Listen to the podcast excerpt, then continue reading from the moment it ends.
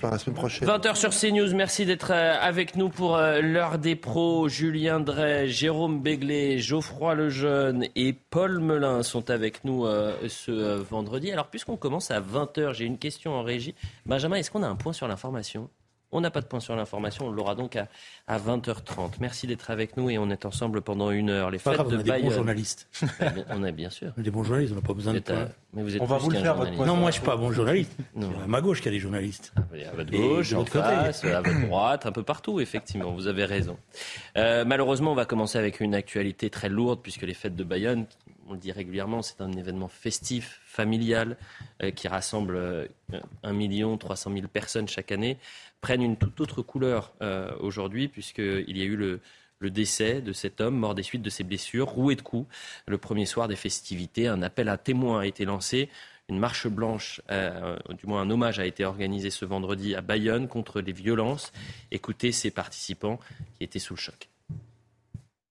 Quand on participe à des fêtes, on n'est pas là pour se faire massacrer euh, par des gens qui ne respectent rien. Mais ça aurait pu arriver à n'importe qui, à moi, à vous. Euh, non, je pense qu'il y a quand même des mesures à prendre. Maintenant, c'est pas normal. Pour un oui, pour un non, maintenant, on peut vous tuer. Pour un regard, pour une cigarette, là, pour... parce que ce monsieur a demandé gentiment de qu'on n'urine pas devant sa porte. Et, voilà, et, c'est l'ensauvagement du monde actuel, et c'est dommage. Ah bien moi c'est très important parce que je n'en peux plus de toute cette violence qu'il y a à l'heure actuelle. On fait rien, on est euh, passif. Je ne sais pas combien de temps ça va durer. J'ai peur que ça finisse très mal. On a l'impression que c'est que nous, le petit peuple, qui se rend compte. Et on a peur. Moi j'ai pas fait les fêtes de Bayonne, j'ai pas mis les pieds. Et j'habite à Bayonne. On pourrait considérer que c'est un fait divers et que ça ne sert à rien de commencer cette, euh, émission euh, par un, drame auquel on ne peut pas avoir de réponse. Et malheureusement, la répétition de ces faits aujourd'hui euh, nous, oblige, nous impose de se poser cette question. Est-ce que ça reste un fait divers ou est-ce que c'est un fait de société? Geoffroy Lejeune bah pour moi, l'accumulation de faits divers, en effet, ça devient un fait de société. Et je trouve que le, fait de société, il est aussi dans la réponse de la, dernière dame qu'on a entendue dans le sujet, qui dit qu'elle habite à Bayonne et qu'elle participe pas aux fêtes. Et en fait, je pense que de plus en plus, euh, de plus en plus de monde se réfléchit comme ça en réalité. C'est-à-dire, vous savez qu'il y a des endroits où globalement, en l'occurrence, c'était une dame euh, un peu âgée.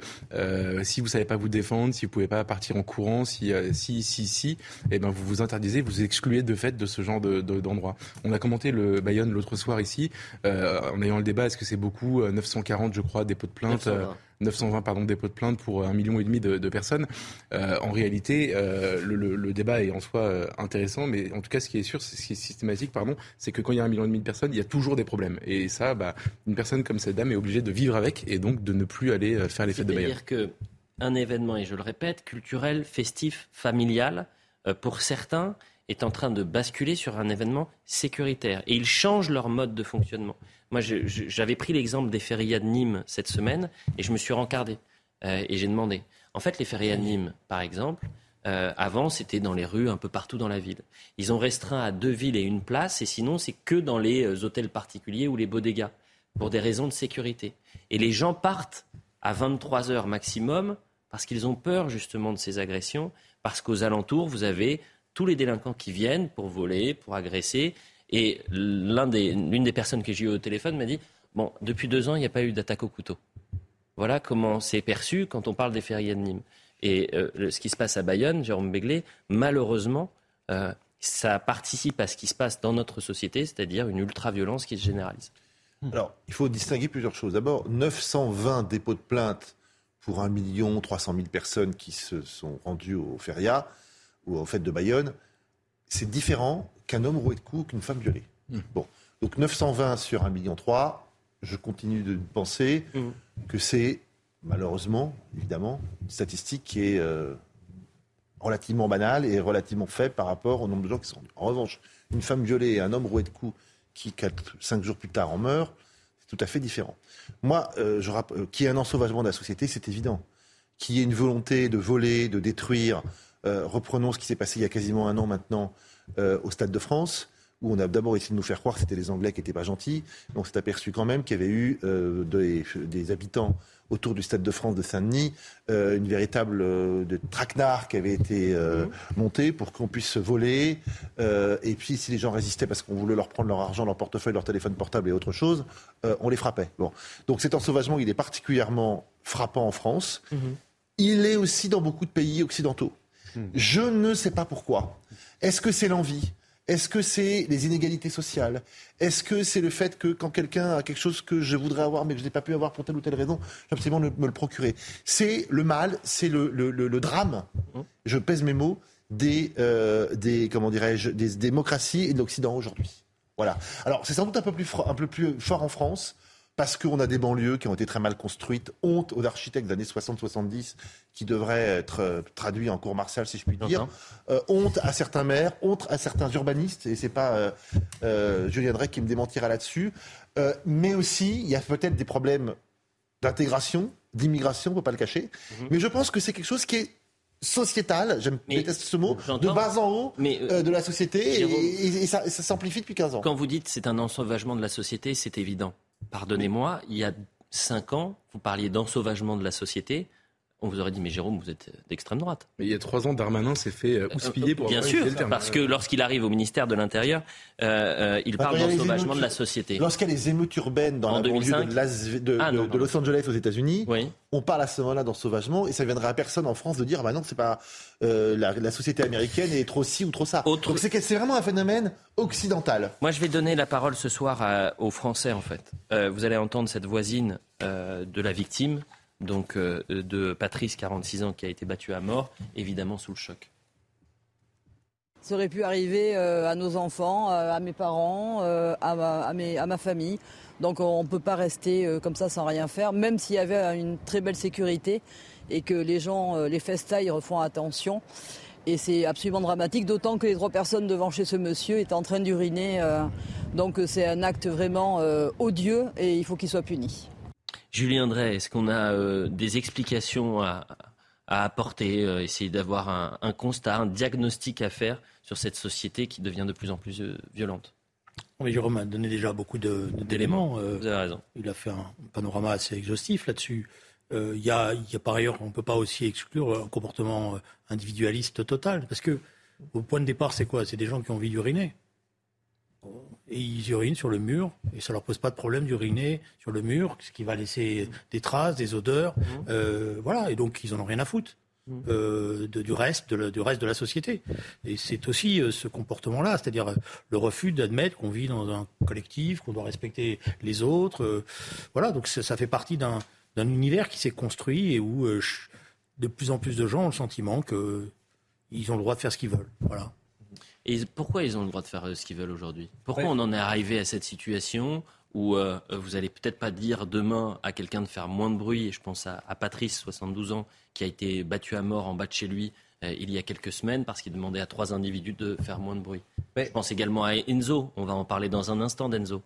je vous mets un billet que le JT de 20h de TF1 a commencé sur ce drame à Bayonne.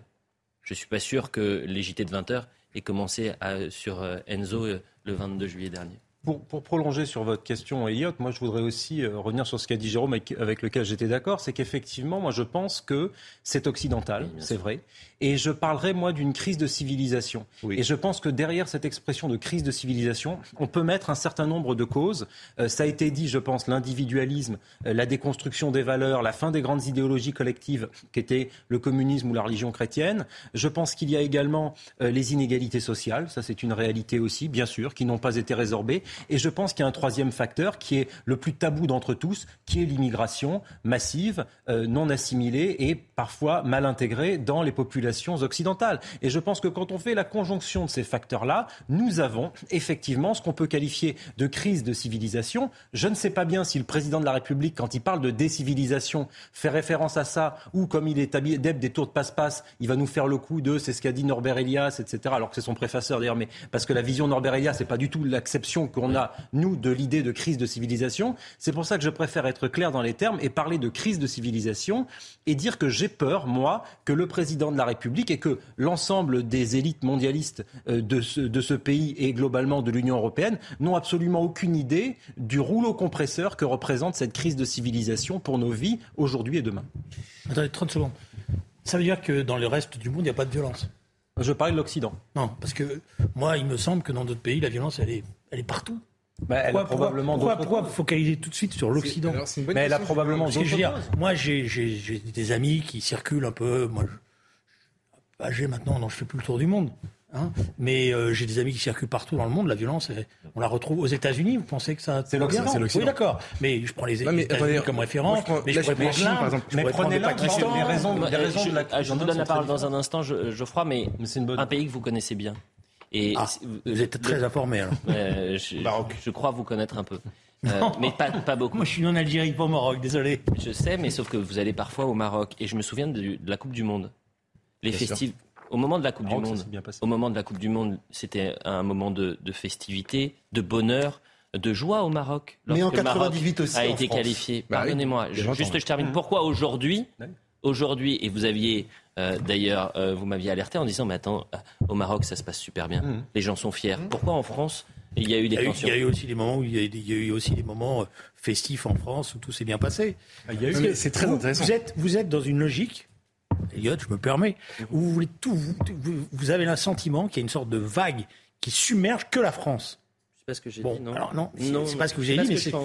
C'est pas d'accord. Ou alors je m'exprime mal, euh, Julien. Je ne sais pas si vous exprimez mal, mais moi je l'ai perçu comme ça. Eh ben, Donc si je l'ai perçu comme ça, ça veut dire que c'est un sentiment que vous diffusez. Moi j'ai le sentiment que ce monde est devenu de plus en plus violent mais aussi de plus en plus violent parce que les images de la violence sont diffusées partout et gratuitement. Mais, vous pensez que c'est le même phénomène dans l'Occident que dans les pays émergents, par exemple vous répondre ah, Excusez-moi, mais allez en Afrique du Sud, vous allez en Afrique du Sud et à Cap C'est pas moi, je, c'est très intéressant le débat qui est, en train de s'installer. Par exemple, oui, c'est vrai qu'on est là pour ça. Mais par exemple, la Chine, est-ce qu'on a, est-ce qu'on a, alors en fait, il y a, tous les pays sont concernés par une forme de violence. En Chine, vous avez bien une violence politique, d'accord, mais il n'y a pas les émeutes entre Chinois. Il n'y a, pas de, y a pas de haine. On n'en sait rien. alors, ou alors, on Étant donné que c'est quand même très. Ça a été assez chaud à Taïwan. Ou alors on n'en sait rien. Non, mais attendez, c'est un débat. C'est un débat politique. C'est très violent, bien sûr, entre eux. Mais ce que je veux dire, dans la société chinoise, et Jérôme a raison, ça se trouve, on ne sait pas. L'Amérique du Sud, il y a de la violence, c'est les cartels, c'est la drogue, etc. Mais en dehors de ça, vous n'avez pas le sentiment. En tout cas, quand, ou alors il y a des révolutions. Hmm. Mais c'est une violence politique aussi, mais c'est pas la même chose. Un élément de réponse. Le, monde arabe non plus n'est pas concerné. En 20 ans. Vous pouvez pas dire qu'en Amérique latine, il n'y a pas de violence. Je viens de vous dire. Mais, mais, si, on est en train de comparer la sixième puissance française euh, à l'Amérique latine, ou euh, alors à ce moment-là, vous faites que confirmer qu'aujourd'hui la France est en train de devenir un pays en, en, voie de tiers-mondisation. La violence occidentale, et il a raison, il ne faut pas focaliser que sur la France. La violence occidentale, elle se développe vraiment depuis 20 ans. Or, on peut considérer que des pays comme la Chine, et euh, quelques autres d'ailleurs, vont avoir, ont, 20 ans de retard ou 25 ans de retard, c'est péjoratif de dire ça. Mais en tout cas, décalage. ont un, décalage par rapport aux pays occidentaux qui est de euh, d'un quart de siècle ou de 20 ans. Donc j'attends de voir ce qui se passera dans 20 ans. Non, mais par, ailleurs, par ailleurs, sur la Chine, je peux vous dire que quand vous êtes à Shanghai, le soir, uh-huh. vous n'êtes pas forcément en sécurité. Hein. mais en fait, ça, ça, peut s'entendre. En revanche, pardonnez-moi, est-ce que en Chine ou est-ce que au Maroc, puisqu'on on reprend le cas du Maroc, on pourrait imaginer voir ces séquences de manifestations où des policiers finissent en torche humaine, voir euh, des euh, émeutes comme on a pu voir avec des incendies euh, d'écoles, d'établissements de publics, on s'attaque aux, mairies, etc., etc. On a un aujourd'hui avec, avec les différentes minorités. Euh, la, Chine avec les Ouïghours, j'en sais rien. Vous voyez, il y a une autre forme de, de, de, violence. En fait, si on pose juste le débat en disant est-ce que la violence existe dans toutes les sociétés, dans tous les pays du monde, bah oui, et c'est une évidence que oui, et depuis la nuit des temps. Mais si on va plus loin et qu'on identifie les causes de la violence, les façons dont cette violence s'exerce et entre qui elle s'exerce, là, on a une toute autre lecture bah, des choses. ça fait 20 ans qu'on une chose, avec une remarque. Je suis pas sûr qu'au début du XXe siècle, c'était plus pacifique que ça ne l'est aujourd'hui. Aujourd'hui, vous avez des statistiques, aujourd'hui, vous avez des images. Mais rappelez-vous, au début du XXe siècle, dans un certain nombre de villes, la nuit, ce qui s'y passait, la peur qui régnait. Voilà. Donc, je ne suis pas sûr. Là, aujourd'hui, vous avez ce qu'on appelle cette économie mondialisée. Euh, voilà. Donc, c'est pour ça que la comparaison, hein, mais moi, je, euh, on, avance un petit peu parce que là, on, s'écarte. Très bien. Euh, c'était, Paris était un coup de gorge. Très bien, très bien. Non, non, mais, ça fait deux ou trois saisons. Très bien, euh, je, sais. D'ailleurs, vous pouvez le voir sur MyCanal. en revanche, pardonnez-moi, je pense qu'en fait, c'est aussi une crise d'autorité, c'est-à-dire qu'aujourd'hui, vous n'avez plus aucun respect pour le, le policier. Vous avez des pompiers dans certains quartiers qui ne peuvent plus euh, intervenir sans demander l'aval de certains qui ont fait de ces quartiers-là mmh. leur territoire. Vous avez des professeurs qui ne peuvent plus enseigner sous peine, euh, dans certaines thématiques, sous peine d'être euh, violentés ou agressés. C'est un climat qu'on a laissé malheureusement pourrir. C'est une sorte de cancer insécuritaire qui s'est métastasé sur l'ensemble des territoires. En revanche, C'est très bien que ce, ce soir, les gens puissent adresser des hommages et parler de Patrice, 46 ans, qui a été battu à mort. malheureusement, pour Enzo, ça n'a pas été le cas. Sa mort n'aura pas eu le même retentissement politique et médiatique. Ah oui, pardonnez-moi, je vous donne juste l'appel à témoins, puisqu'il y a un appel à témoins qui a été lancé. Euh, trois individus, des hommes de 20 à 25 ans, torse nu, corpulence musclée, athlétique, cheveux courts, châtain brun et short blanc ou rouge. Euh, on, a donc cet appel à témoins qui est lancé et l'enquête suivra son cours. Et encore une fois, moi je distingue l'enquête de, l'émotion. Je reviens sur ce que je disais. On parle aujourd'hui de Patrice. On a peu parlé, voire pas parlé, de Philippe, 72 ans, qui a été battu à mort. Et Enzo, ce matin, il y avait très peu de médias pour euh, euh, couvrir les obsèques de cet enfant de 15 ans qui a été poignardé. Et encore une fois, l'enquête déterminera. Moi, je n'aime pas cette expression tuer pour un simple regard, parce que je, ne peux pas l'imaginer. L'enquête déterminera ce qui s'est véritablement passé. En revanche, c'est un territoire qui est oublié, c'est un village de 1500 habitants qui se sent seul. Et vous allez écouter le père Olivier. Le père Olivier qui parle de cette violence en disant il y a trop de violence dans notre société il y a trop de violence. Et on n'a pas encore dit non à cela. On n'a pas renoncé à cela. Il y a une chose qu'on a oubliée dans notre société, c'est le dialogue. Apprendre à se parler. Pour un regard, on tue. Vous n'allez pas me dire que la société française a un niveau intellectuel d'une cuite d'une nuit. C'est impossible. On est plus intelligent que ça. On est capable de se parler. On est capable de s'exprimer. On est capable de défendre des idées pour notre vie, pour notre liberté et notre vivre ensemble. Oui, il va certainement falloir nous-mêmes retourner à l'école de la vie pour simplement apprendre à vivre ensemble. Ce n'est pas la loi du plus fort qui gagne. Jamais. La loi qui gagne, c'est celle de l'amour du prochain. Il est mort le 22 juillet dernier et c'est euh, peut-être pas au, père Olivier d'apporter ces, mots de bon sens, euh, mais euh, c'est peut-être à, l'État de le rappeler.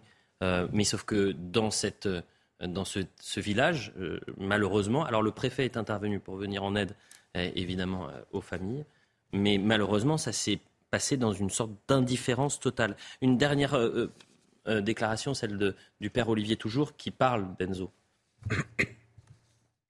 Il y a trop de violence. Et on n'a pas encore dit non à cela. On n'a pas renoncé à cela. Il y a une chose qu'on a oubliée dans notre société. Pardonnez-moi, c'était euh, pas le, bon son et on va écouter justement le père Olivier qui revient justement sur, euh, sur Enzo, 15 euh, ans, qui a été tué, je le rappelle, le 22 juillet dernier. On l'écoute. Enzo était une personne capable.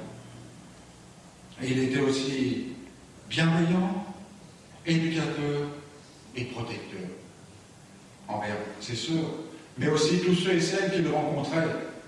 Toujours le souci de l'autre et aussi le souci de bien faire. Il avait du courage, la preuve avec ce qui s'est passé. Et il voulait toujours lutter contre l'injustice. Est-ce que c'est au père euh, Olivier de porter cette, voix-là, euh, Geoffroy Lejeune? Je sais pas, normalement, si on sépare bien les, responsabilités de chacun, il faut qu'il parle de l'espérance et qu'il parle euh, du fait qu'on peut trouver le, à défaut de trouver le réconfort, en fait, de trouver une, une forme de, de, sens à tout ça qui n'a pas de sens en fait sur Terre, d'y trouver du sens en regardant au-dessus de nous. Et, euh, et, après, si vous voulez me lancer sur l'indifférence euh, euh, politico-médiatique dans cette affaire, je suis d'accord avec vous. Je suis d'accord avec vous. C'est euh, nos indignations et nos et nos silences disent beaucoup sur l'état de notre société. Et c'est vrai que le, fait que ça ait touché un petit village sans histoire, un jeune garçon euh, de 15 ans qui, euh, qui, méritait tout sauf ça, aurait dû beaucoup plus euh, nous révolter. Et, et la maman d'Enzo, quand elle a pris la parole dans le Figaro, a tout, a tout bien résumé en fait. c'est, Moi, je pense que pour rebondir sur le débat sur l'Occident, notre vraie maladie, en fait, c'est la haine de soi. Et, euh, et, le fait de ne pas être capable de s'indigner quand ceci se produit, ou en tout cas de ne pas le faire euh, euh suffisamment, dit beaucoup aussi un peu de, de notre, de, de, nos défaites intérieures. Et, et, moi, je pense que c'est de ça dont on meurt. Et finalement, c'est pour ça que je les comparaisons de, avec les, les, les, autres modes de violence dans les autres continents, dans les autres civilisations, mmh. c'est intéressant parce que nous, on s'autodétruit en réalité ce, ce, sont des gestes, des, des crimes d'autodestruction. Un gamin qui tue un autre gamin, c'est un crime d'autodestruction. Il y a une pulsion de mort réellement. Mmh. Et, euh, et, et, je pense que c'est de ça qu'on est, qu'on est, qu'on est victime. C'est par ça qu'on est touché. Et pour le coup, je pense que l'Occident l'est plus que, que les autres civilisations. Je le disais, et effectivement, c'est une actualité très, très lourde, peut-être trop lourde, mais qu'on donnerait la parole aux, Français euh, dans cette euh, émission. Et je vous propose d'écouter les personnes qui connaissaient Enzo et qui ont réagi à notre micro. C'est mon petit frère en fait. Et là, bah, à cause d'un petit, petit con, il est parti. Il est parti, il laisse sa mère, ma petite cousine, il laisse tout le monde en fait. À cause d'un petit connard de 15 ans. Hein Ses parents, ils sont où? La vie de ma mère, ils sont où, ses parents Hein Franchement hein On tue un gosse à 15 ans Franchement Non, je pense pas, non. Donc honte à sa famille, honte à lui. C'était un moi, je vais dire un petit garçon parce que je l'ai vu grandir. C'était le copain d'Arthur depuis qu'ils sont tout petits. C'était un garçon toujours gentil. Euh, ils, ont leur, ils ont fait leurs bêtises aussi, mais c'était rien de grave. C'était des bons enfants, des bons gamins. Et je n'ai toujours pas de réponse à cette question. C'est pourquoi on en a aussi peu parlé. Euh... J'en esquisse une. Euh, on ne peut pas voir un projet politique derrière la mort d'Enzo. Voilà. C'est un regard, mais on ne peut pas dire que le bras est armé par euh, un, extrême gauchisme, un extrême droitisme, un, du racisme, je ne sais pas quoi. Bon. Donc, du coup, vous parlez tout à l'heure de la différence entre un fait divers et un fait de société. Ça, malheureusement, ça peut être ravalé au rang moins noble de faits divers. C'est pas ce que je pense que je dis là. J'entends, mais, je simplement, que vous faites l'avocat du diable, J'essaie de comprendre. Et c'est une euh, alors que si vous avez euh, une, horde de Black Bloc ou une horde de gens d'extrême droite, on va faire les choses euh, de façon équilibrée, qui viennent avec des, qui viennent avec des propos en disant euh, t'es blanc, je vais te tuer, t'es noir, je vais te tuer, t'es mm. juif, je vais te mm. tuer, t'es musulman, je vais te tuer.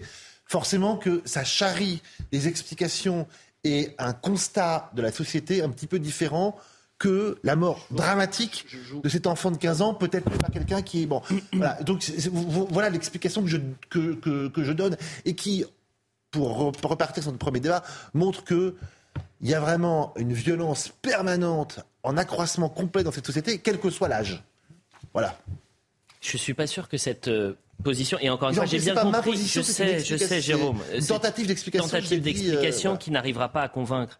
Moi, je pense à la famille d'Enzo ce matin, euh, ce soir. Non, mais évidemment, il se dit, non mais c'est pas ça. tout le monde pense à elle. Mais cette maman, je suis certain qu'elle se dit ça.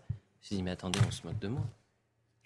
J'allume le, journal de, de, de, 20 h Bayonne, c'est en, tout le monde en parle. Et Enzo, ça fait deux semaines parle un que peu, personne. Enzo, on en parle un peu. Pas beaucoup, mais on en parle un peu. Et je précise aux téléspectateurs, si nous étions euh, aux obsèques, euh, on l'a fait en, en demandant évidemment Bien sûr, on l'accord. comme ça, oui. Bien sûr, mais faut, euh, vous savez, parfois il y a des, esprits euh, malhonnêtes. Euh, c'est évidemment en accord avec, avec la famille. Difficile, encore une fois, Julien Drey, dans, dans cette. Non, mais ça, vous êtes en train de faire le procès de vos choix rédactionnels. Non, c'est pas un procès. Je, je, pas, j'attaque le procès. Vous vous dites, D'accord, vous accusez personne. Posez les termes de débat, on a le droit de débattre quand même. Oui, bien bon, sûr. Alors, euh, euh, il y a les choix rédactionnels. C'est pas moi qui les fais les choix rédactionnels. Il y a des rédactions qui choisissent tel ou tel événement. Donc euh, euh, après, euh, Jérôme est, est, mieux placé pour savoir que parfois bon. il y a des choix qui sont faits. Mais il y a une chose sur laquelle je voudrais revenir. C'est quoi les héros qu'on fabrique dans cette société? Il n'y en a plus. C'est quoi les héros qu'on fabrique. Il n'y a plus de héros positifs. Vous avez raison. Quand, vous, quand, quand dans une société, vous n'avez plus ce caractère de... Voilà, moi je m'excuse, mais je regarde Netflix ou je regarde les séries. 90% des films, c'est des films extrêmement violents, mm. banalisés. Euh, les gosses de plus en plus jeunes regardent ces films-là. Et les jeux vidéo. Voilà. Donc tout ça, euh, je, je, sais, je sais que beaucoup de, de, de policiers me disent souvent, quand ils, ils interrogent des, des, jeunes qui ont commis des violences, pour eux, ils ont l'impression qu'ils sont dans un jeu vidéo, que tout ça est normal. Je, me permets d'avoir peut-être une autre analyse que celle de Jérôme Begley. On peut aussi considérer, je sais, pardon, que euh, une autre, un autre diagnostic euh, qui est fait. Euh, l'autre diagnostic qu'on pourrait se dire, c'est que la Malherbe, c'est un village de 1400 habitants c'est au, au fin fond de l'heure. C'est ce qu'on Pas appelle. un- gentil pour les habitants de l'heure. Attendez, justement, mais justement, c'est au fait un territoire perdu de la République. C'est une petite, c'est une petite bourgade qui n'intéresse pas grand monde. Bon, c'est pas Et donc, mais si, mais c'est pour ça que je vous mais dis c'est un ça. Je fais- un- je- je- c'est je- un je- territoire dans lequel la mais justement, mais attendez, je vais, je vais, je vais encore plus loin. C'est des, on avait le, le député de l'heure qui nous expliquait que c'est une, c'est Ne- méprisons pas la ruralité non mais juste, mais c'est une ruralité qui est méprisée. Non. Mais évidemment. Non. Juste, ah, ce que, ce que disait l'analyse de Jérôme que je partage ne se- ne s'oppose pas à la vôtre, Elliot. Moi, je pense même que ça peut la compléter. C'est-à-dire qu'on peut dire qu'effectivement, aussi, nous sommes dans un pays centralisé. Ça, c'est vrai pour absolument tout. Euh, pour un fait divers aussi tragique soit-il, euh, comme pour, je ne sais quoi, une ligne de chemin de fer qui ne dessert plus une commune ou un hôpital et qui se meurt dans une petite commune. Dans ce pays, on a un problème, je pense, dans les médias avec le traitement de l'information locale. Et je pense qu'on on gagnerait à plus traiter l'information locale. Une fois que ça est mis de côté, sur votre analyse, Elliot, sur, euh, le- disons, l'indignation à géométrie variable du monde politico-médiatique, moi, ce que je voudrais dire, c'est que par-delà euh, les, les débats, les discussions qu'il peut y avoir dans les médias, je crois que certains faits tragiques comme celui-là traversent l'espace médiatique et entrent à l'intérieur de la société sans même l'intervention des médias. Et je pense que le sentiment d'insécurité dont parlait euh, Dupont-Moretti, ou plutôt moi ce que je qualifierais de, de crise de civilisation et d'ensauvagement perçu par les Français, est perçu du plus profond d'eux-mêmes, dans leur chair, dans les personnes qui connaissent, qui connaissent, etc. Et je pense que ce mouvement sous les radars est bien plus puissant. On le voit un peu par les réseaux sociaux, on le voit un peu lorsque les gens viennent discuter avec nous sur un marché. En fait, si vous voulez, je crois qu'il pourrait y avoir le plus grand déni du monde sur tous les sujets que vous voulez, sur tous les plateaux que vous voulez. De toute façon, quand les faits sont là, ils sont tellement puissants, ils sont tellement profonds qu'ils irradient l'ensemble de la société et que de toute façon, ils finiront par indigner les gens et ils les indignent déjà d'ailleurs. Dans ces villages-là, quel est le dernier lien? Ma- Malheureusement d'ailleurs, puisqu'il n'y a plus de médecins, euh, il n'y a plus euh, parfois euh, d'écoles, euh, il n'y a plus euh, de, de pharmacie, euh, il n'y a plus le petit bar euh, où les gens se réunissaient. Et, et bien parfois c'était l'église. Et je me suis dit, mais mince, par exemple, à Baconnière, vous savez, en- à la. Baconnière, en Mayenne, on a détruit cette église. Il fallait 7 millions d'euros pour euh, la rénover. Depuis 2014, on, L'église on du attendait. 19e siècle. Je vous dis pas que euh, c'est euh, l'élément central. Je vous dis simplement que dans ces territoires-là, il faut des, euh, des lieux euh, bah, qui fédèrent, qui réunissent. Ça peut être la- ça peut être l'église. C'est souvent un symbole d'ailleurs quand on arrive dans un village de voir euh, euh, cette église. Je me dis que par exemple, s'il arrive ce drame demain à la Baconnière en Mayenne, eh bien les habitants qui sont traumatisés par ce qui s'est passé ne pourront pas se retrouver pour se réunir comme il y a pu. Je crois qu'il y a une deuxième à- église euh, dans ce dans ces deux villages. Mais Oui. en tous les cas, Mais- dans celle-là, on pourra À pas. On- on- pourra Mais à la Baconnière, effectivement, l'église nécessitait 7 millions d'euros de travaux. Elle est du 19e siècle. Par conséquent, vous savez, c'était la phrase de Madame Bachelot, ancienne ministre de la Culture, qui disait que finalement, le patrimoine du 19e siècle n'avait pas grand intérêt. Voilà. Et elle, a fait là une confession qui, je crois, est partagée par beaucoup de ses homologues et par beaucoup de membres du ministère de la Culture ces dernières années. Écoutez, euh, voilà ce qu'on pouvait dire. euh, je veux bien, mais parce que là, on est en train de rentrer dans le. Il y a 40 000 églises en France. Oui. 5 Plus 000 que sont euh, menacées de. Excusez-moi, il y a 40 000 disparition. églises. Il peut arriver des, des fois qu'on n'arrive pas à rénover toutes les églises. Mais, Mais il y en a Et 5 000 qui sont dans la même situation Elliot. que la savez, Les collectivités locales, elles font beaucoup pour les églises. Ah, je suis d'accord. La région Île-de-France, par exemple, régulièrement vote des subventions très importantes pour rénover les clochers, les églises, etc. Donc, moi, je, ne jette pas l'anathème contre le Voilà. maire et son équipe ailleurs, je municipale. suis- Lui-même a déploré ça. euh, Par pas ailleurs, moi, je, hein. moi, je suis pas d'accord pour dire que ces villages-là sont les territoires perdus de la République. Non. Je suis pas d'accord. Je crois même qu'il y a une énorme tendresse en France. Ouais, absolument. Je Entre tous ces, ces depuis le territoires, Covid, pour, plus, pour ces euh, territoires, ouais. que même on réexamine Bien sûr. cela, on Il y aura un mouvement vers ces territoires, je pense. Voilà. Euh. Mais il y a déjà un mouvement. Hein. pour le moment. Mais il y a un Bah, mouvement. écoutez, on, on va y je réfléchir l'appelle de pendant la publicité. Je me permets de, de couper ce, ce- ce débat. Euh, on parlera dans un instant du, de Laurent Nunez. Euh, est-ce qu'il met la pression aux, aux forces de, de police, aux policiers? Est-ce que vous avez cette sensation-là euh, fait son job. Il et il fait le fait plutôt job. bien. Ok. Euh, la publicité, vous allez pouvoir euh, approfondir cette position. 20h30 sur CNews, le point sur l'information avec Isabelle Piboulot. Chère Isabelle, bonsoir. À Bayonne, un rassemblement contre les violences a eu lieu à 18h pour rendre hommage à l'homme de 46 ans décédé hier, violemment agressé lors des fêtes de Bayonne. Il a succombé à ses blessures après plus d'une semaine de coma artificiel. Le 26 juillet, le quadragénaire a été roué de coups par trois individus qu'il avait surpris en train d'uriner devant son domicile. Les trois suspects âgés de 20 à 25 ans sont activement recherchés. L'émotion et le recueillement à la Malherbe dans l'heure. Les obsèques d'Enzo ont eu lieu ce matin à 10h en l'église Saint-Nicolas. Plusieurs centaines de personnes se sont réunies pour lui rendre hommage. Un appel à un rassemblement de motards que le jeune homme apprécié avait été lancé. L'adolescent de 15 ans avait été poignardé le 22 juillet dernier sans mobile connu.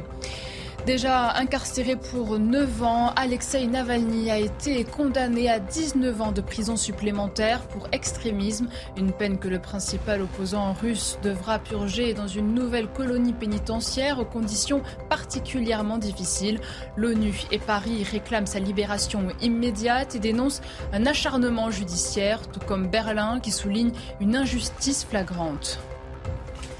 Merci chère Isabelle, Julien Drey, Jérôme Béglé, Geoffroy Lejeune, Paul Melun. Que demander de, de mieux pour euh, le dernier heure des pros cet été? On va parler de Laurent La Nunez. La vôtre. Hein? La vôtre. Oui, des la, vôtre. Bah, la mienne, oui. Oui. Je parle de moi. Ah, vous voulez que je parle oui, d'une deuxième vous, personne? oui, Non, mais si vous voulez, je vous, parle oui. d'une autre personne, il n'y a Non, pas de problème. Vous dites la dernière, vous dites la dernière hors des pros de Vous l'été. parlez bien des autres De personnes aussi. La, la vôtre, la- la, la- votre dernière hors des pros. Ma dernière hors des pros. accessoire. Voilà. C'est électrique sur ce Il y a plateau. il y a quelqu'un qui va me remplacer. Ah, Il y a quelqu'un qui va me ça. remplacer la semaine prochaine. Ben oui, ce sera Elodie Huchard. Ouais. Et euh, euh, euh, évidemment que ce sera fait de manière parfaite, brillantissime. Il est Mais en, là. en revanche, je, pense, là. je, je vais vous dire, je vais vous dire un truc, Jérôme Béglé, je pense qu'elle va difficilement vous supporter, donc j'espère que vous serez en Oh vacances là la là, semaine est, prochaine. ça devient méchant. là. Non mais Oh là vraiment, là. franchement. Ah là là là là. Je le laisse, ça c'est Pour un regard. voilà. Eh, Écoutez, Pour un franchement. Cette information dans l'après-midi, s'il vous plaît, Laurent Nunez. Laurent Nunez, c'est l'information de l'après-midi. Certains arrêts maladie de policiers seront refusés. Ce sont les préfets de police de Paris. C'est Laurent Nunez et Frédéric Vaux, le directeur de la police nationale, euh, qui euh, l'ont annoncé. Plusieurs policiers ont utilisé ce moyen de protestation après l'incarcération de l'un de leurs collègues à Marseille. Euh, voyez ce qui est euh, inscrit, la réception d'un nombre important d'arrêts de travail sur une courte période nuit gravement au fonctionnement normal et porte atteinte à la continuité du service public. Les demandes d'arrêt de travail sont susceptibles de faire l'objet d'une décision de refus. Vous avez dit, Jérôme Béglé, Laurent Nunez, le préfet de police de Paris, fait le job. Ah oui, parce que d'abord, il y a moi une chose qui m'a toujours choqué, c'est euh, un arrêt de travail pour cause de maladie. C'est pas quelque chose de banal, c'est pas un gadget qu'on utilise comme ça euh, quand on en a besoin ou envie. Euh, on le fait quand on est vraiment malade. Et donc, des faux arrêts de travail, entre guillemets, c'est quelque chose qui me, qui me choque. D'autant plus quand vous exercez un métier, vous êtes au service d'une collectivité. Donc qu'il décide avec le directeur général de la police nationale de trier le bon grain de livret et de vérifier que si, euh, euh, le, que si telle personne euh, se revendique d'un arrêt de travail, c'est qu'elle en a vraiment besoin, qu'elle est vraiment malade, qu'elle mérite vraiment d'être arrêtée, ça me paraît quelque chose de bien, de normal, de salutaire. Voilà. Est-ce que vous êtes d'accord avec Jérôme Béglé? Bah, la situation de Laurent Nunez, elle est compliquée parce qu'il fait partie des, des- des quelques-uns dans la classe politique qui ont compris le malaise dans la police. Et, euh, et il s'est mouillé pour, euh, pour défendre les policiers la semaine dernière ou il y a deux semaines. Euh, comme, Euh, euh, Tout comme Frédéric Vaux d'ailleurs. comme Frédéric Vaux exactement. Et en même temps, de fait, ils sont vraiment dans une situation très compliquée. Et, euh, et, et je pense que c'est très, ça va être très compliqué pour eux de trier le, le- le- les bons arrêts euh, de travail des mauvais arrêts de travail, parce que on- moi je lisais des témoignages dans la presse. euh, Il y a aussi des policiers qui sont réellement en situation de burn-out, d'épuisement, etc., et qui en fait ne se mettaient pas en arrêt parce qu'ils ils considéraient bah, qu'ils étaient au service de quelque chose qui les dépassait, et donc qui allaient qui, qui usaient, qui jusqu'à la corde euh, leur capacité physique, et qui tout à coup se disent bon, bah, puisqu'on se fait lâcher, euh, maintenant je prends un arrêt. Donc il y a des vrais arrêts de travail aussi dans l'eau. Mais, et, et c'est aussi pour ça que c'est une question extrêmement euh, Ah difficile et que euh, les policiers qui se sont mis en arrêt de travail parce que c'est une sorte de choc post-traumatique de ce qui se passe depuis des années, qui n'en peuvent plus, et que l'affaire Eddy a été un point de bascule. C'est-à-dire qu'aujourd'hui, ils se disent on est lâché par tout le monde et psychologiquement ils craquent. C'est la détention. Bah, comment ils vont l'interpréter cette déclaration de, de- de Laurent Nunez, euh, cher Julien? D'abord, je vous rappelle que quand vous êtes en arrêt de travail, c'est pas l'État qui paye, hein. c'est l'assurance maladie. Ça revient à peu près au même à la fin. Non, non, non. mais- Pardon, là, je... non, non, non, non, on c'est a le pas- droit de pas être d'accord tous les deux, mais là, Non, mais c'est à la fin des fins, oui. Est-ce que vous avez vu Enfin, comment il m'a regardé pour me dire ça Combien- J'ai l'impression. Est-ce que le budget Vous avez vu le regard J'espère qu'on a le replay. maladie à la fin des fins Et je vous demande combien replay. Vous avez vu pas comment il m'a regardé l'assurance maladie Mais j'ai eu Je vous l'impression qu'il allait m'agresser. fonctionnaires, Je vous rappelle que l'assurance maladie elle est aussi en déficit parce que l'État doit beaucoup d'argent à l'assurance maladie. Non, je, vous rappelle que c'est les assurés sociaux Ah oui. qui sont. donc vous et moi. C'est les assurés sociaux qui se retrouvent dans une situation aujourd'hui de payer ces congés euh, maladie. Alors est-ce qu'ils sont vrais? Est-ce qu'ils sont faux? Est-ce qu'ils sont réels? Faites attention parce que moi je connais beaucoup de professions qui sont en état de burn-out et de, et de stress. Bien sûr. Euh, je pense qu'il y a des enseignants, vous savez, euh, euh, quand on est à la fin du premier semestre, ils sont, voilà, je pense qu'il y a aussi beaucoup de pompiers et tout, donc je suis pas sûr que cette forme-là, encourager cette forme-là de protestation soit la bonne. Voilà. Est-ce que cette déclaration de Laurent Nunez ne remet pas une pièce dans la machine et cette fronde des policiers qui s'étaient engagés au moment où le euh, le policier à, Marseille a été placé en, détention provisoire. C'est-à-dire que euh, la, ligne est extrêmement fine. On est en train de, basculer d'un côté ou d'un autre. Oui, enfin, le vrai, vous avez raison. Et effectivement, ça a été bien rappelé ici. Le vrai problème de Laurent Nunez, et c'est aussi le cas du ministre de l'Intérieur, c'est qu'ils doivent s'adonner à un jeu d'équilibristes entre eux, effectivement, euh, et là, en l'occurrence, on parle d'un sujet qui est tout à fait sérieux sur euh, les arrêts maladie abusifs qui, qui, nécessitent de toute façon que l'on soutienne la police ou non, ou que l'on soutienne toute corporation que ce soit ou toute profession que ce soit, on doit effectivement euh, y regarder à deux fois. Par conséquent, il, fait cela et dans le même temps, il peut être accusé par un certain nombre de syndicats policiers ou par les Français qui aiment bien leur police, et ils sont majoritaires dans ce pays et c'est bien heureux, de ne pas soutenir sa police. Par conséquent, il a un, un jeu en même temps à faire, tout macronien, qui est extrêmement difficile. Et effectivement, alors après, sur la question des arrêts maladie, moi je me demande bien comment, euh, de, parce qu'on en parle de façon théorique, mais je me demande comment, de façon tout à fait pratique, on peut vérifier que quelqu'un euh, mérite bien son arrêt maladie, sachant qu'il vous envoie un document qui est contresigné par un médecin. Je ne sais pas trop bien quels vont être les moyens qui vont être euh, mis en place pour surveiller cela. dans le privé, c'est facile. On, peut-être dans la vie privée. Dans le privé, on, vérifie que dans le secteur privé, que vous soyez bien chez vous quand vous êtes malade, que vous soyez pas. Oui, mais comment est-ce qu'on peut le faire sans, sans, que ce soit par exemple parce que vous avez des inspecteurs. Il y a des inspecteurs, bien sûr. Il y a énormément. Mais il va falloir en recruter parce que là, il s'agit. Vous avez des inspecteurs d'assurance maladie qui viennent euh, par surprise pour voir si vous êtes là. Vous avez des heures de sortie mmh. qui sont autorisées.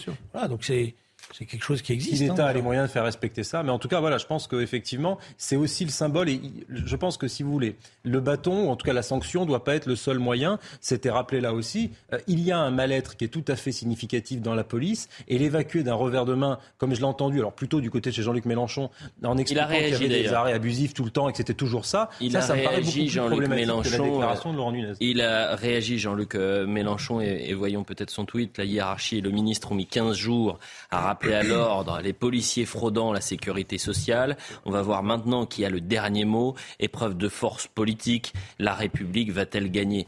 Il voit des combats. lui, il joue pas. Ce qui est génial, c'est que c'est la première fois de sa vie qu'il s'intéresse à la fraude sociale. Ah, mais c'est exactement ce que j'ai. Ah c'est la première fois qu'on le voit inscrire fraude sociale. C'est truc. Euh, ah, son téléphone et ses doigts n'étaient pas habitués à mettre autant de, lettres. Pour, ah, euh, c'est exceptionnel. Parlons euh, à présent de cette affaire qui prêterait à sourire si elle n'était pas vraie. À Lyon, vous le savez, les, émeutes ont été d'une extrême violence. Les commerçants sont en grande difficulté. Euh, et puis vous avez des riverains qui ont vu leur voiture brûler. C'est le cas de, Sophie. Euh, sa voiture a été complètement retournée sur la Lucie, pardonnez-moi, sa voiture a été complètement retournée sur la chaussée avant d'être renvoyée à la fourrière. Mais ce n'est pas tout, car Lucie doit, c'est Lucie qui doit régler la, note.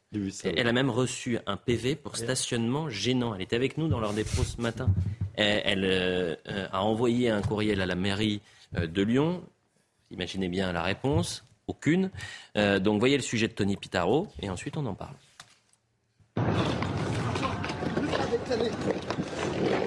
C'est sur les réseaux sociaux que Lucie, 23 ans, découvre sa voiture retournée par des émeutiers. Euh, quand je suis arrivée sur les lieux, il n'y avait plus ma voiture.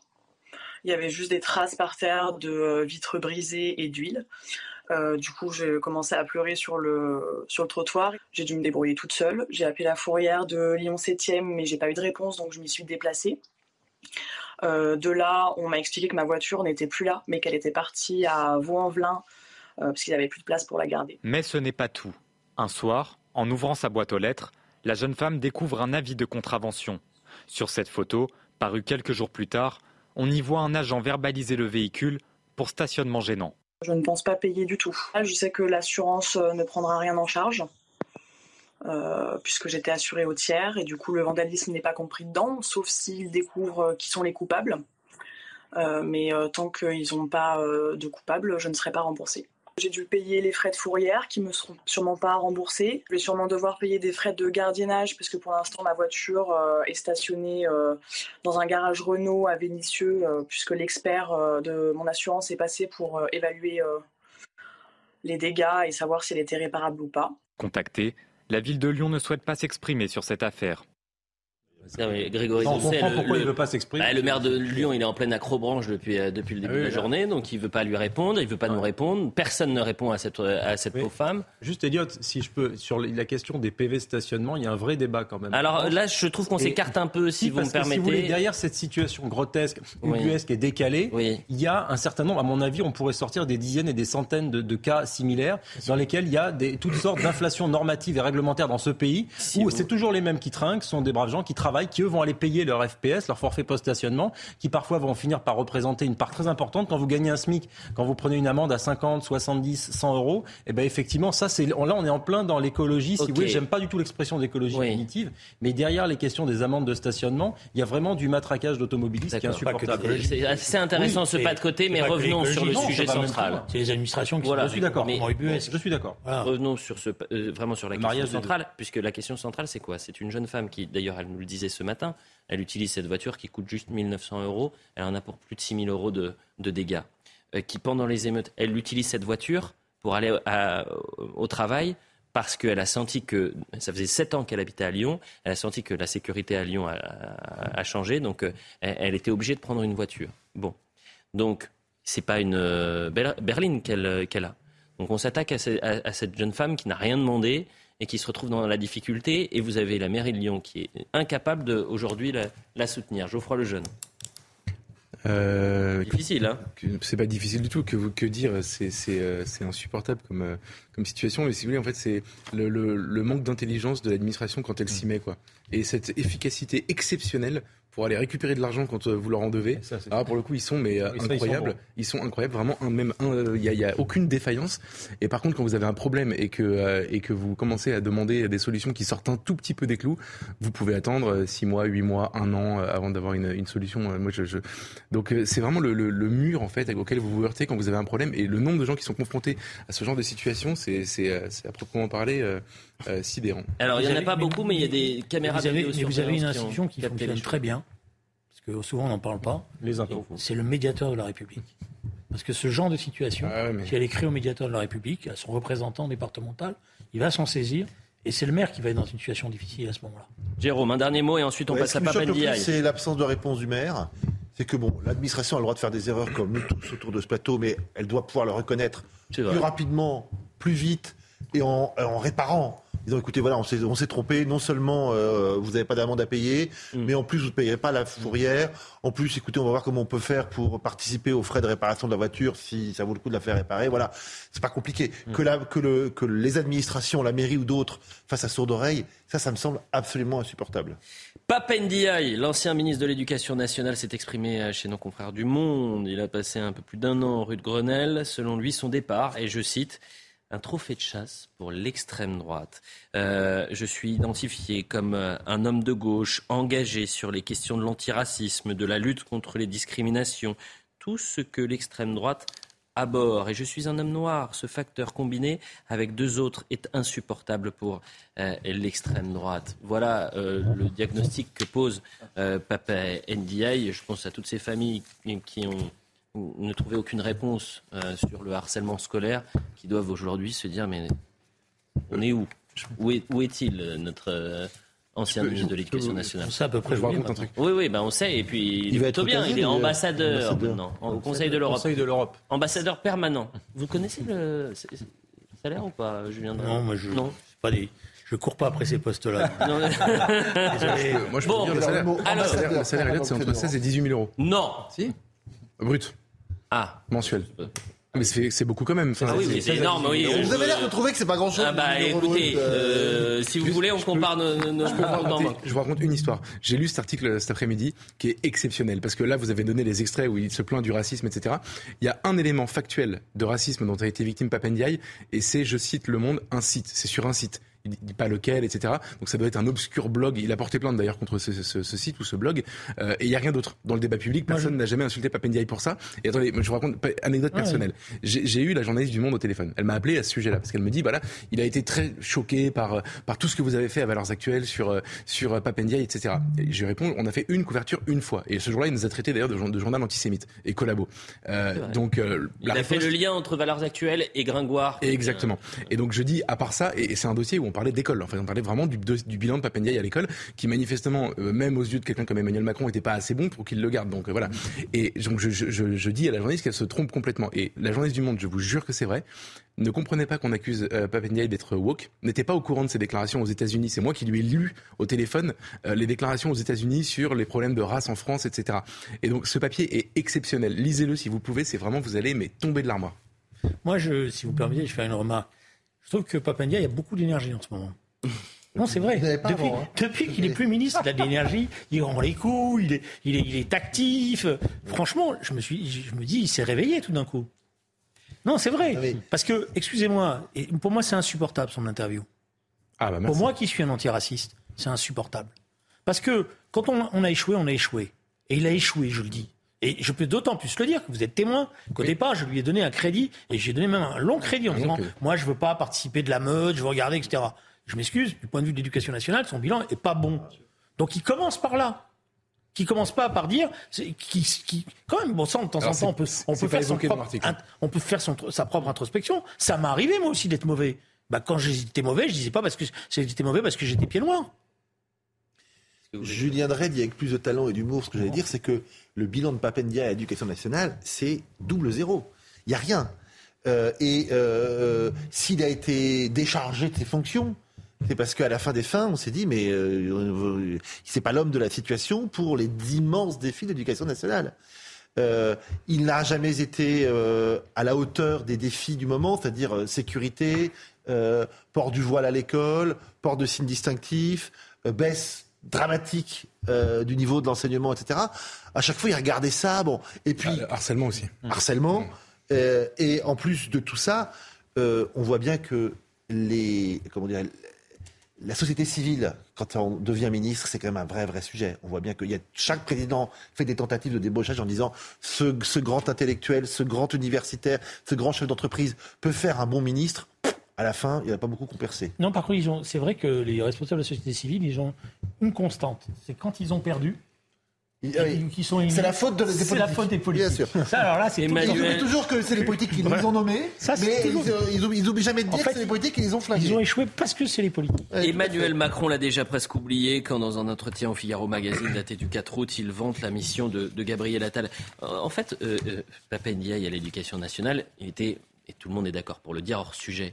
Mais est-ce que c'est l'échec de Papendiaï ou est-ce que c'est l'échec d'Emmanuel Macron ah Moi, je pense que là, vous posez la bonne question, en fait. C'est qu'effectivement, sympa, je vous donne le passe... billet juste après. Oui, ça je suis sympa avec vous ce soir. Je ne sais pas ce qui m'a pris. contrairement à Jérôme Begley, ça me... merci. Merci au moins d'avoir quelqu'un d'agréable sur le plateau. Et du coup, je ne sais plus ce que j'allais dire, Elliot. Là, vous Pardon, je vous posais la question sur est-ce que c'est pas l'échec d'Emmanuel Macron plutôt ah bah oui. que de Papendiaï? Oui, alors effectivement, là, là où on peut se poser la question de cette nomination dès le début, et moi j'avais parlé à l'époque d'une colonne vertébrale du macronisme en scoliose, voyez-vous, c'est qu'on est passé de M. Blanc qui était, quoi qu'on en dise, et moi j'ai dit beaucoup de bien de lui, euh, qui a fait du travail sur la laïcité, qui a parlé de la baisse de niveau, qui avait posé un certain nombre de sujets. Il n'a pas tout bien fait, euh, Monsieur Blanquer. Il a que commencé. Mais lui, pour le coup, quand il est parti, il n'a pas été nommé au Conseil de l'Europe avec 18 000 euros par mois. Par conséquent, j'en déduis que le président de la République, dans sa nomination de Papendiaï, et là c'est peut-être l'hypothèse que je vous soumets, moi je pense qu'Emmanuel Macron s'est séparé de Papendiaï pour des raisons politiques, parce qu'il comprenait qu'il était encombrant pour sa popularité. Mais moi, l'hypothèse que je pose, c'est qu'Emmanuel Macron, dans son fort intérieur, est plus Papendiaï que Blanquer. Ça, c'est une bonne euh, interrogation. ça montre son incohérence sur au moins ce sujet-là. C'est que vous nommez Jean-Michel Blanquer qui a plutôt un bon bilan, je pense, meilleur au début qu'à la fin. Pas et après, vous prenez ouais. euh, qui sont exactement opposés. Ça veut dire que vous n'avez aucune colonne, Il a aucune vision, aucune colonne vertébrale sur ce qu'il faut faire. Mais je crois que si un, jour on se penche véritablement sur le bilan de Jean-Michel Blanquer, meilleur au début qu'à la fin, mais pas mauvais. Mais au début, c'est facile d'être meilleur. Attendez, la réforme du bac? Allez dire ça au bah professeur ça, c'est Non, c'est pas dit qu'il bien fait. non, la, force, la force d'Emmanuel Blanquer, c'est qu'il a dit des mots qui plaisaient à, beaucoup d'entre nous en termes d'autorité, de laïcité. Le reproche qu'on peut lui faire, c'est que derrière, la machine n'a pas suivi. Exactement. Voilà. Euh, et donc, euh, et comme il est parti euh, de manière un peu rapide, on n'a pas eu le temps de faire exactement le bilan réel. Mais moi, je voudrais revenir sur une question. Vous savez, ce qui me gêne dans des comportements comme M. Papandiaï, c'est quand il arrive, c'est un garçon soi-disant, pas soi-disant, il a, je dirais, plein de gens qui disent qu'il est très intelligent, etc. Ben, L'intelligence, dans ces cas-là, c'est commencer à prendre son téléphone puis d'appeler un certain nombre de gens qui connaissent les questions éducatives et de prendre le temps d'en parler avec eux. Mhm. Pour à partir de là savoir où il va. Et la vérité, c'est qu'il n'avait pas de projet éducatif. Non. il n'avait aucun projet éducatif. Mais comme le président de la République lui-même n'en a Bien pas. sûr. Eh bien, écoutez, c'était un plaisir et cette émission s'achève, tout comme euh, la saison pour moi. Évidemment, la suite euh, de l'heure des pros, ce vous sera allez avec manquer, vous allez manquer. Élodie Huchard. Vous savez, Julien... Vous allez manquer à tout le monde. Non, je suis un mois, vous allez manquer. Non, mais Ah, moi, vraiment, vous manquez. Ah oui, moi, il me manque. Je voudrais d'abord remercier. Arrêtez. il sait que- Ah. Qu'est-ce que vous êtes méchant. Je voudrais tout. remercier. Ah, je sais d'être gentil avec Je voudrais vous, vous qu'il est remercier. Je voudrais remercier Magdalena, Marie, Nicolas, Emmanuel et Raphaël qui sont à la programmation, qui ont le malheur de vous appeler tous les quatre régulièrement, euh, qui vous, vous les envoyez bouler à chaque fois, votre odieux Pourquoi On est très gentils. On est Voilà, donc je les remercie plus sérieusement. réputation. Je les remercie. Incroyable. Je, remercie, s'il vous plaît, je remercie euh, la programmation parce que euh, voilà, cet été, on a euh, travaillé euh, tous ensemble, on a essayé de donner le maximum et j'espère que ça s'est passé de la meilleure manière possible pour les téléspectateurs que je remercie grandement. Et nous, on les remercie- avec vous parce qu'ils sont, elles sont, et ils sont très gentils. Bien sûr. Je remercie Pascal Pro, bien sûr, que je n'ai pas salué ce matin, qui va reprendre les rênes le 28 août prochain. Le vrai pro, le seul. Euh, je remercie euh, Kylian Salé et euh, Kylian Salé. Kylian Salé. Ça a duré deux secondes. Anouk à la réalisation, visu- à la Moi, vision Rémi, au son Grégory Pascal a dit qu'il allait vous appeler. Benjamin No, Saïd vacances. Kylian Salé euh, pour euh, cette euh, émission. Et je suis heureux de terminer la saison avec vous, Julien, parce que dans cette saison, il m'est arrivé la plus belle chose que j'ai pu dire à, à l'antenne. C'était l'arrivée de ma petite nièce. Je sais, je sais. Ça vous a beaucoup marqué. Beaucoup, et c'est bien. Et c'était un beau moment et c'était un beau symbole de terminer avec vous. Et ce Et midi, J'étais heureux de vous voir dans cet état-là. et ce midi, j'ai rencontré la Alors, plus jeune, euh, l'une des plus jeunes présent- euh, téléspectatrices téléspectatrice de CNews qui s'appelle Francesca, qui a fêté ses deux ans le 2 août 2023. Et on salue sa maman, bien sûr, Sandrine, et son papa, Trésor. Vous êtes mes trésors à moi. Merci et merci à tous. On se retrouve euh, pour la saison prochaine.